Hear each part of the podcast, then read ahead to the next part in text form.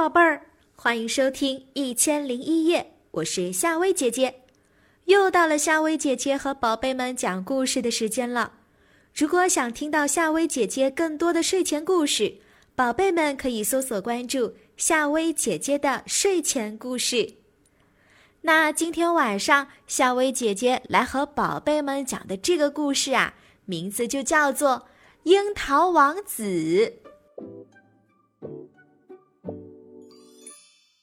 王小树的家的后院有一棵樱桃树，樱桃树是国王，树上的樱桃根据大小形状被国王确认为王子、大臣、平民。王小树每天睡觉的时候，那个王国里就开始了劳动和庆祝活动。他们也有上学的问题哦，只是很多小樱桃啊不怎么喜欢学习。这些事情呢？王小树这个小朋友都不知道，因为呀，他只知道吃樱桃。春天的时候，樱桃树开花了，花下面是青色的小樱桃。不久，国王摇了摇自己的身体，说：“亲爱的臣子们，现在让我们举行仪式吧。”说完。满树的樱桃花随风跳起了摇摆舞，它们把头上的樱桃花都摇掉了，成了一颗颗真正的樱桃，也成了樱桃王国第八代正式的公民。小樱桃们开心极了。可是，樱桃王子却还在一片叶子底下睡觉。哎，樱桃王子啊，可不是哪个樱桃都能当的。而是国王从那些小公民中选出来的，最大最漂亮的樱桃才能胜任。没长大的樱桃王子呢，喜欢睡觉，但国王却让他去上学。樱桃王子的书包是用樱桃叶做的，除了课本，里面还有两只白蚂蚁，那是樱桃王子最好的朋友。他们俩呢，很喜欢王子的味道。王子每天为他们弄叶子，上课的时候，小蚂蚁就在书包里睡觉。其实啊，樱桃王国的学校只有一间教室，就在樱桃树最高的枝条上。小樱桃们把枝条伸到这里来上课是很辛苦的，因为伸着枝条很累呀。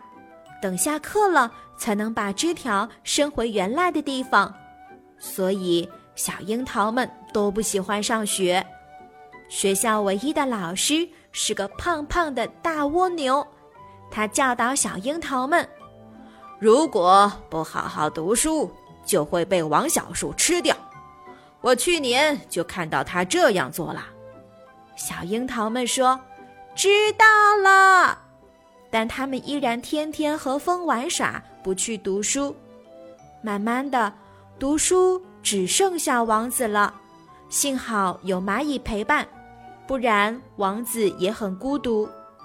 老师对樱桃王子寄予了厚望，常推了推眼镜说：“因为你是王子，所以更要学习。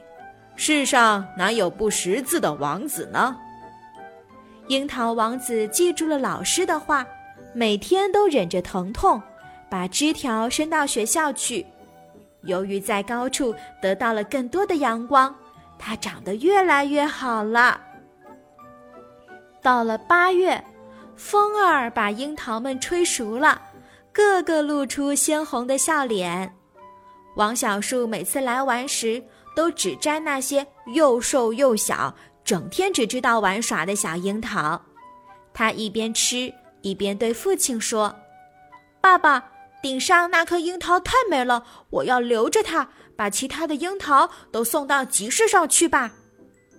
樱桃王国里所有的樱桃都听到了，可后悔已经迟了。没多久，其他的樱桃都被送到集市上去出售，树上只剩下了樱桃王子。王小树又来到树前，把樱桃王子摘下来。放在手上，吻了它一下，然后把它放入水池里，这是王子第一次泡澡，他被王小树揉得有些痒，不禁哈哈大笑。可是王小树根本听不到。他洗干净樱桃王子后，就把它吃了。王小树吃完樱桃王子，把樱桃核埋在了樱桃树的旁边。第二年，一棵樱桃树苗从地上长出来了，樱桃王子也变成了国王。他抬起头，看着旁边的父亲，喊道：“我终于有了自己的王国。只是以前的王子怎么没有做国王呢？”老国王说：“孩子，前些年那些王子都没有把枝条伸到最高处，因为他们忍受不了每天伸着枝条的痛苦，都愿意在低处生长。”结果，还没长熟就被小主人摘走吃掉了，所以七年来一直没有第二个王国出现。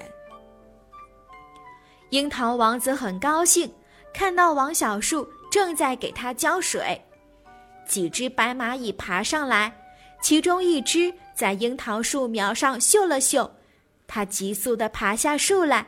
叫来了另一只白蚂蚁，他俩爬到樱桃树上面，说：“王子，您的味道还是那么好闻。你要是生虫子了，我们就帮你捉吧。”风吹过来了，小樱桃国王和两只白蚂蚁跳起了欢快的舞蹈，他们还是好朋友。好啦，小朋友，今晚的故事就讲到这啦。你喜欢今晚这个故事吗？喜欢的话，记得在这期节目里点个赞哦。晚安，宝贝。